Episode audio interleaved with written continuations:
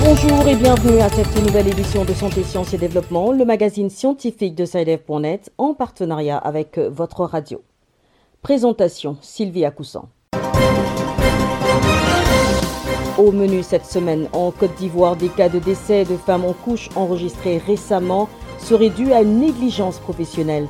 Au-delà des sanctions administratives à l'encontre des médecins impliqués, les syndicats et autres associations appellent à une prise de conscience professionnelle. Au Niger, la gratuité de la prise en charge du paludisme a été décrétée depuis le mois de mai dernier. Cependant, cette gratuité est loin d'être effective dans certaines structures sanitaires de la ville de Niamey.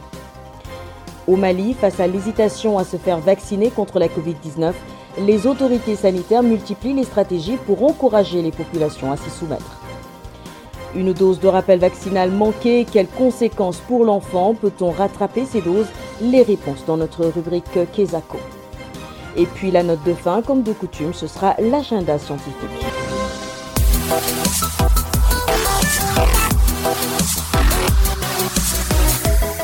Bienvenue à tous. En Côte d'Ivoire, au moins deux parturiennes, des femmes en couche, sont décédées des suites de négligence professionnelle. Ces décès, survenus au mois d'août dernier, ont suscité l'indignation et une réaction des autorités sanitaires ivoiriennes. Les médecins mis en cause ont été suspendus. Face à ces tragédies, syndicats et associations appellent à une prise de conscience professionnelle. Les précisions de Issia Kanguessan à Abidjan. Doumbouya Sitarut, 25 ans, et Yao Ayasolan, 37 ans, partis respectivement accoucher à l'hôpital général de Bergerville et à la maternité du centre hospitalier régional de Daloa, ont trouvé la mort en couche. Pour le ministère de la Santé ivoirien, il y a eu, je cite, négligence professionnelle. Valentin Koulayi, porte-parole de la coalition des syndicats de santé de Côte d'Ivoire, se prononce sur la survenue de ces décès. L'agent de santé qui normalement est censé recevoir la dame, en tout cas l'accompagner, l'assister correctement avec toute l'attention possible, si les parents ne constatent pas cela et qu'ils sentent que leur enfant est négligé, on s'en fout d'elle, elle est couchée, elle est livrée à elle-même, Lorsqu'un décès maternel survient, ils vont forcément l'imputer aux agents de santé. Yves Aka, président de la Fédération des associations de consommateurs de Côte d'Ivoire, fait une recommandation à l'État pour mettre fin à ces décès de parturientes. Cela passe par un renforcement de capacité de ces professionnels, par les moyens qu'on met à leur disposition pour qu'ils puissent vraiment travailler dans de bonnes conditions. Toutefois, tout n'est pas que sombre, à en croire le porte-parole de la coalition des syndicats des agents de santé de Côte d'Ivoire, Valentin Koulayi. Mais ne perdons pas de vue que notre pays, la Côte d'Ivoire, était pratiquement dans le top 10 des pays au fort taux de décès maternel au monde, à savoir 614 décès maternels pour 100 000 naissances vivantes. Les nouveaux chiffres font état de ce que notre pays, qui était pratiquement dans le top 10, a quitté carrément ce top 10-là et s'est retrouvé en haut même de, l'échelle avec désormais 385 décès pour 100 000 naissances vivantes. Les autorités sanitaires ont suspendu les médecins en cause qui seront traduits devant le conseil de discipline du ministère de la Santé qui a aussi décidé de saisir la société de gynéco-obstétrique de Côte d'Ivoire pour, je cite, procéder à la sensibilisation de ses membres, à l'amélioration de leur comportement et à la prise de conscience de leurs responsabilités, la prise d'une circulaire instituant des administrateurs de garde dans tous les hôpitaux de référence du pays en vue de s'assurer de la présence effective des agents et le respect des gardes médicalisés. Fin de citation. Ici à Kanguessan, Abidjan, Santé, Sciences et Développement. Au Niger, la prise en charge des cas de paludisme est désormais gratuite. L'annonce a été faite au mois de mai dernier par le ministre de la Santé. Cependant, cette décision est loin d'être effective dans certaines structures sanitaires de la ville de Niamey. C'est le constat fait par notre correspondant sur place, Diallo Isaka Amadou. L'annonce de la gratuité des soins du paludisme chez les enfants et les adultes a été accueillie avec soulagement par la population, notamment par les plus démunis. Cependant, plusieurs mois après cette décision, cette gratuité n'est pas effective dans les hôpitaux. Hamidou Isiakou est un patient rencontré au centre hospitalier Poudrière à Niamey. La gratuité des soins concernant le paludisme n'est pas une réalité sur le terrain. Parce qu'une fois au niveau des centres de santé, il faut d'abord payer 1000 francs pour avoir un récit et avoir droit à un docteur.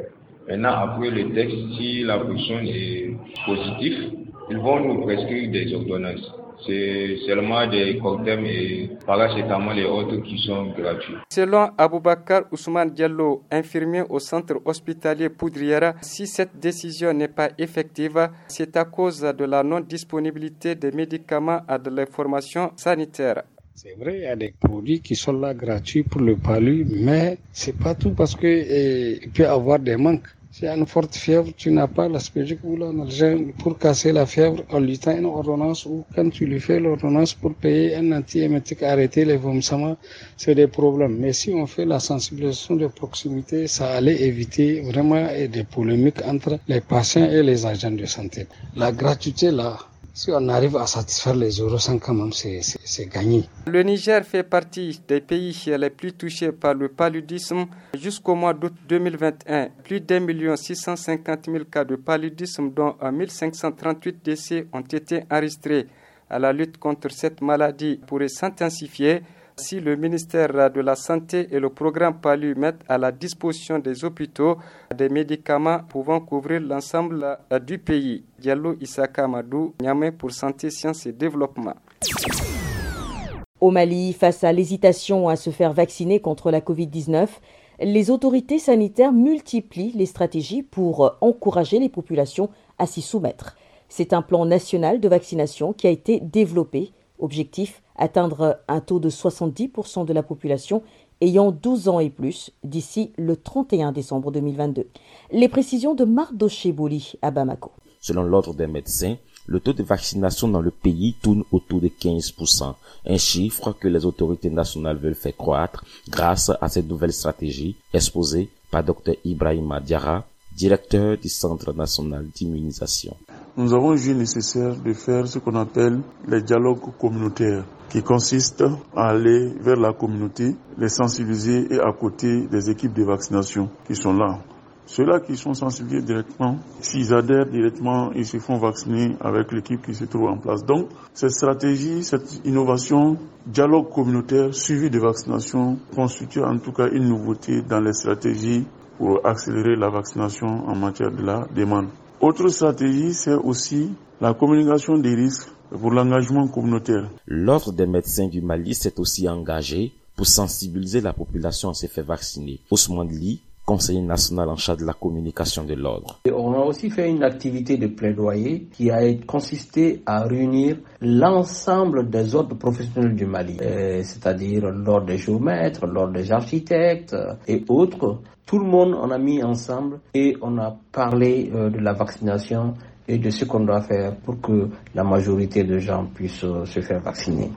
Cependant, d'après le Bureau de l'Organisation mondiale de la santé à Bamako, la faible coordination des activités des campagnes dans les régions du Mali, l'insuffisance dans la synchronisation des passages, la persistance des rumeurs et le faible niveau d'engagement politique sont entre autres les facteurs qui entravent l'effort entrepris dans le cadre de la vaccination contre la COVID-19 au Mali. Mardo Cheboli, Bamako, pour santé, sciences et développement.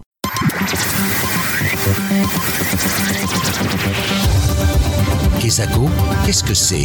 Vos questions à la rédaction, les réponses de nos experts. Notre question cette semaine est posée par une auditrice de la RDC. Je vous propose de l'écouter. Bonjour Saïdev.net, je m'appelle Esther Kiza, je suis enseignante. Mon fils a 5 ans et je viens de réaliser que j'ai manqué des doses de rappel de certains vaccins. Quelles sont les conséquences sur l'enfant et est-ce que je peux rattraper ces doses de rappel? Merci. Cap sur Kinshasa pour retrouver notre correspondant Bertrand Mayumbu. Bonjour Bertrand, vous avez suivi la préoccupation de notre auditrice et vous vous êtes employé à lui obtenir des éléments de réponse. Bonjour Sylvie. Rappelons ici que le vaccin est une substance pathogène inactive qui, après avoir été inoculée dans l'organisme d'un individu, lui confère l'immunité contre une maladie. Nous avons donc fait appel au docteur Francine Bouba, médecin généraliste à la clinique Zainabia, centre de relais de vaccination, pour répondre à la préoccupation de notre auditrice. Il y a un calendrier bien fixé selon l'âge et l'évolution de l'enfant quand il naît, il n'a pas une réponse immunitaire contre les infections qu'il va rencontrer dans la nature. C'est pour ça qu'on donne ces vaccins pour le permettre d'être fort et capable de combattre à lui-même un agent infectieux. C'est pour ça, à un certain âge, on donne plus de vaccins comme le calendrier établi, on donne des doses de rappel. Parce qu'il y a d'autres vaccins qui durent dans le corps et d'autres qui ne durent pas dans le corps. On donne des doses de rappel pour permettre à l'enfant de développer une immunité progressive cette maladie. L'inconvénient est que l'enfant peut facilement développer la maladie à tout moment et au contact du virus. Par exemple, dans le cas de variole, dans le cas de rougeole. S'il n'a pas reçu au préalable un vaccin ou bien un rappel de vaccin, l'enfant peut développer la variole à tout moment. Et la forme qu'elle pourra développer sans immunité préétablie sera une forme plus grave. On ne saura pas gérer parce que l'organisme lui-même n'est pas prêt à répondre d'une manière euh, automatique à la maladie parce qu'elle n'est pas immunisée. C'est-à-dire qu'elle n'a jamais vu, n'a jamais vécu la maladie dans son corps. Donc la maladie n'a pas laissé de traces de telle manière que le corps puisse se défendre facilement. Oui, il est facile de rattraper les doses de rappel parce que rien n'est tard. On peut toujours aller dans une formation sanitaire de proximité et poser le problème. En tout cas, les doses peuvent être rappelées très facilement. Le tout dépendra de qu'est-ce qu'il a raté comme vaccin. Et puis on donnera un calendrier à suivre et puis le délai dans lequel l'enfant viendra, ou bien la maman reviendra avec l'enfant pour donner le vaccin de manière euh, un peu plus suivie quoi. Euh, maintenant, comme le retard a été rattrapé, le corps a maintenant euh, des éléments suffisants à combattre la maladie une fois dans le corps. Parce qu'il y a des vaccins qui ont une durée brève et des autres qui ont une durée un peu courte. C'est-à-dire que le corps produit des lymphocytes après l'inoculation du vaccin qui restent en veille. C'est comme une carte mémoire dans le corps. À chaque fois qu'il y a une visite dans le corps, c'est-à-dire qu'un étranger entre dans le corps, cette mémoire en veille s'active et défend automatiquement le corps. Mais il existe des formes de vaccins où, comme le vaccin de la tuberculose, ce vaccin provoque une formation d'anticorps qui mettent en jeu une action de protection d'immunité cellulaire. C'est-à-dire que la réponse est plus brève. C'est pour ça, dès qu'on est exposé le virus de bacille de coque que vous connaissez, on peut facilement développer euh, la tuberculose. Donc, ça ne couvre pas à long terme. Donc, les rappels sont importants comme chez l'enfant et chez l'adulte.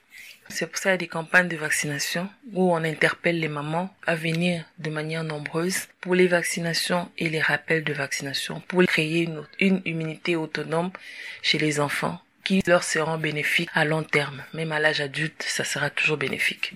C'était le docteur Francine Mbouba au micro de Bertrand Mayumbu à Kinshasa en RDC. Chers auditeurs, si vous aussi souhaitez nous adresser une question, une seule chose à faire, appelez, écrivez ou laissez un message vocal au numéro WhatsApp suivant, le plus 221 77 846 54 34. Je répète, le plus 221 77 846 54 34. Votre question, vous pouvez aussi nous l'envoyer par email. L'adresse email, c'est celle-ci, podcast.net. Podcast s'écrit P-O-D-C-A-S-T et SciDev s'écrit S-C-I-D-E-V. Je répète, podcast.net. Vos questions et commentaires sont attendus à ces différentes adresses à tout moment de la journée. Place à Virgile Aissou pour nous faire découvrir le contenu de l'agenda scientifique de la semaine. Bonjour Virgile. Bonjour Sylvie, bonjour chers auditeurs. Alors, quels sont les événements intéressants à noter à l'agenda cette semaine? Du 6 au 8 septembre, l'UNESCO organise conjointement avec le gouvernement nigérien une conférence sur les médias et les voies de la migration en Afrique de l'Ouest et du Centre. C'est à Niamey au Niger. Objectif, garantir l'accès à l'information complète sur la migration et promouvoir les migrations régulières ainsi que le respect des droits et la dignité des personnes migrantes. L'Institut des hautes études pour la science et la technologie IHEST organise le 8 septembre un webinaire sur les sols et ressources foncières. Le thème, les sols, milieux vivants, pourquoi en prendre soin? Renseignements et inscriptions sur le site www.ihest.fr. Le 6 septembre, c'est la journée mondiale des lymphomes. Il s'agit d'une forme de cancer du sang pouvant survenir à tout âge et toucher tout le monde. Le mal reste pourtant très méconnu et c'est bien l'objectif de cette journée mondiale que de le faire connaître auprès du grand public. Et puis le 10 septembre sera célébrée une autre journée mondiale, celle consacrée aux premiers secours. Objectif, faire mieux comprendre le rôle crucial des premiers secours, tant dans la vie courante que dans les situations d'urgence. Voilà Sylvie, c'est tout pour cette semaine. Merci Virgile. Voilà qui met fin à cette euh, édition de Santé, Sciences et Développement. Mesdames et messieurs, je vous remercie de l'avoir suivi. Rendez-vous la semaine prochaine, même heure, même fréquence. D'ici là, portez-vous bien. Cette émission est disponible en podcast sur le site sidev.net/fr. Cette émission a été réalisée sur financement du CRDI, le Centre de recherche pour le développement international, un organisme public canadien. Le CRDI investit dans le savoir, l'innovation et les solutions afin d'améliorer les conditions de vie dans les pays en développement.